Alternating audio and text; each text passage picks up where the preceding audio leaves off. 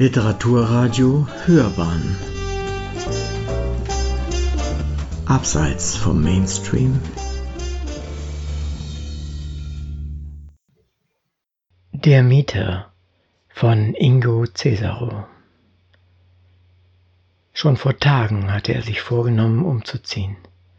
Früher hielt er es kaum vier Wochen in einem Zimmer aus, dann brauchte er eine neue Umgebung – er konnte die Möbel nicht mehr sehen, nicht den Hinterhof mit der Wäsche an der Leine, nicht die Straße und nicht die gegenüberliegenden Häuser. Alles schien ihm unmöglich. Er kam auf einen glänzenden Gedanken. Anstatt des Umzugs, der immer sehr beschwerlich war, räumte er sein Zimmer um. Es genügte ihm für wenige Tage, wenn er den Schrank von der einen Wand an die entgegengesetzte schob. Die Stapel mit Zeitungen schichtete er daneben. Wenn er am Morgen, meistens Sonntag, sich alles ansah, war er zufrieden. Mit der Zeit variierte er, baute aus den drei Zeitungsstapeln einen niedrigen und einen sehr hohen, der zu schwanken begann, wenn er etwas zu fest auftrat, und das geschah immer, wenn ihm das Zimmer zu vertraut wurde.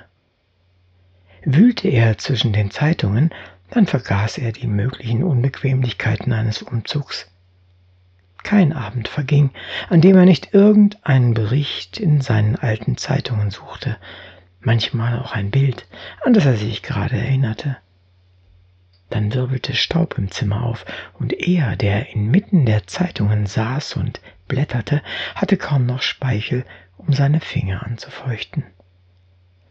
Meistens schlief er darüber ein, stürzte vom Stuhl in den Berg Zeitungen und schlief fest und ruhig bis zum anderen Morgen. Hatte er nichts gefunden, vergaß er es nicht, sondern suchte vor dem Frühstück weiter.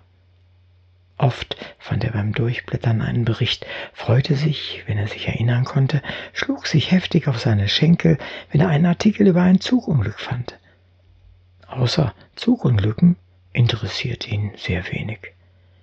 Diese las er mit großem Interesse. Er war stolz, die meisten zu kennen.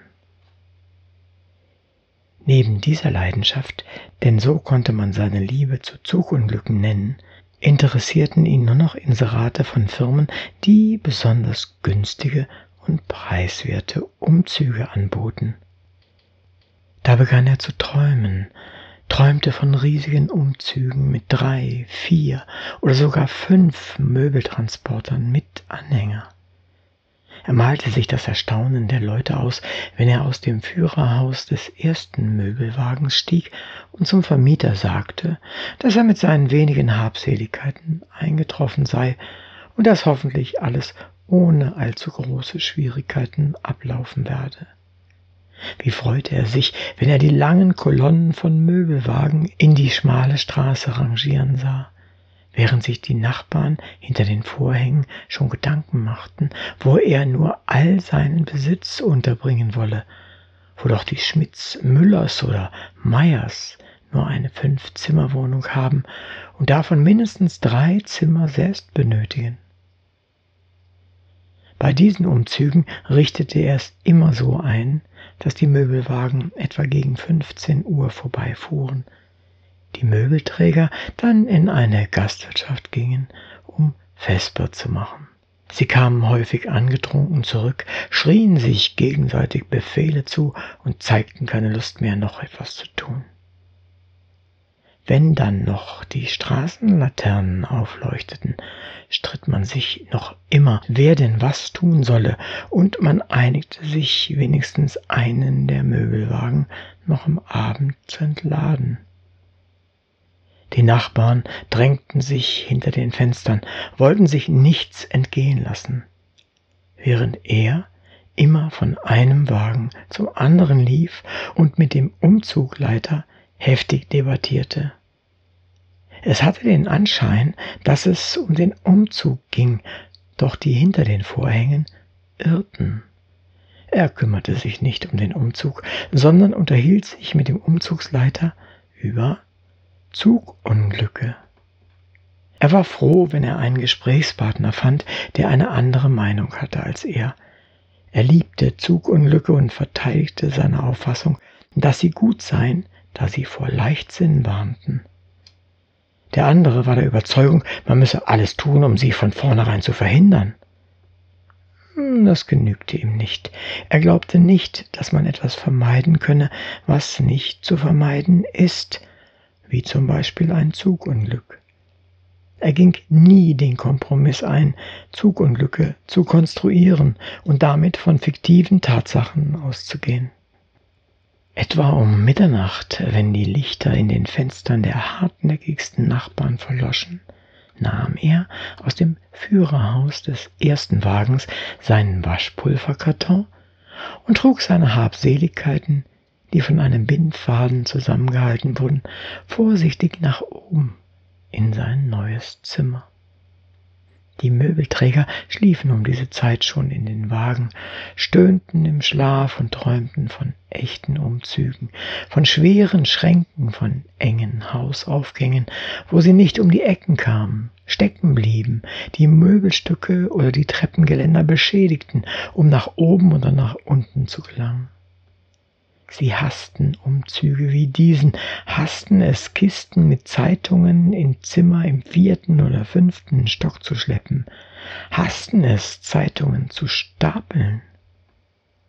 Sie warfen sie stoßweise unter Sofas und Betten, warfen sie einfach von der Tür aus ins Zimmer, um ihrem Ärger Luft zu verschaffen. Er hatte sehr viel Arbeit, kam auf zwei Tage nicht aus dem Zimmer, lebte von der Beschäftigung mit Zugunglücken, ärgerte sich, wenn er einen Bericht nicht finden konnte, wühlte zornig in den Zeitungen, rutschte manchmal aus, fiel in die Zeitungen, weinte, ja weinte vor Freude, wenn er zufällig eine Notiz von einem Zugunglück fand. Seine Vermieter waren zu bedauern, mochte es aus Neugierde oder aus Sorge sein, dass sie sich nach seinem Befinden erkundigten, wenn er nach dem Einzug zwei Tage das Zimmer nicht verlassen hatte. Sie waren wirklich zu bedauern, denn er kam rasch in Fahrt, er ließ sie nicht aussprechen, hängte an den ersten Satz ein, wie beim letzten Zugunglück an, und schon hatten sie sich gefangen, mussten jetzt fragen, bei welchem? Oder wieso? Ja, jetzt begann er zu wühlen. Er erzählte irgendeins der vielen Zugunglücke, vielleicht eins aus Italien. Er erzählte so lebhaft, während er nach dem Artikel suchte, dass die Vermieter mit weit aufgerissenen Mündern Halt auf einem Zeitungsstapel suchten, weil ihnen die Knie weich wurden. Nein, einfach machte er es sich nicht. Es dauerte oft sehr lange, weil er seine Zeitungen nicht geordnet hatte. Sie lagen durcheinander auf dem Boden, und es war schier unmöglich, die zitierten Meldungen zu finden. Die Vermieter kamen gar nicht umhin zu fragen, ob er selbst eines erlebt hatte. Ah, man hätte sie warnen müssen. Nun war es zu spät. Er war in seinem Element. Er erzählte von einem Zugunglück, schrie sich heiser, warf Zeitungen hoch, den Tisch, die Stühle warf er um, schlug mit harten Gegenständen gegen die Glühbirne, bis sie platzte und es dunkel wurde, warf den Vermietern Zeitungen ins Gesicht, bis sie in Panikstimmung mitschrien. Er weinte zwischendurch, bettelte darauf nach einem Arzt und einem Pfarrer zugleich, begann laut und abgehackt zu beten, tröstete dann ein Kind, versprach ihm Schokolade, während den Vermietern Tränen in den Augen standen, versprach ihm eine Puppe, betete wieder, schrie erneut auf. Er kam außer Atem, beschimpfte das Zugpersonal, warf wieder mit Zeitungen um sich und sank erschöpft zu Boden. Viele seiner Vermieter hatten auf den Zeitungsstapeln gesessen und darüber nachgedacht, welchen Beruf er wohl ausübte. Wegen der Zugunglücke hielt man ihn für einen Bahnbeamten, der wegen eines verschuldeten Unglücks entlassen worden war. Diese Vermutung bestätigte ein kleines Schildchen, das neben dem Fenster hing und auf dem in vier Sprachen nicht hinauslehnen stand. Er begann wieder mit Umräumen. Er hatte keine neuen Einfälle. Den Schrank, das Bett oder sogar den Ofen rückte er in die Mitte des Zimmers und lief mit verschränkten Armen an der Wand entlang um die Möbel herum. Häufiger studierte er wieder Anzeigen von Umzugsfirmen. Sie hörten Der Mieter von Ingo Cesaro. Es las Uwe Kulnig.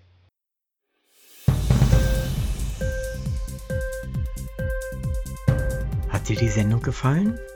Literatur pur, ja, das sind wir. Natürlich auch als Podcast. Hier kannst du unsere Podcasts hören. Anchor, Spotify, Apple Podcast, iTunes, Google Podcasts, radio.de und viele andere mehr.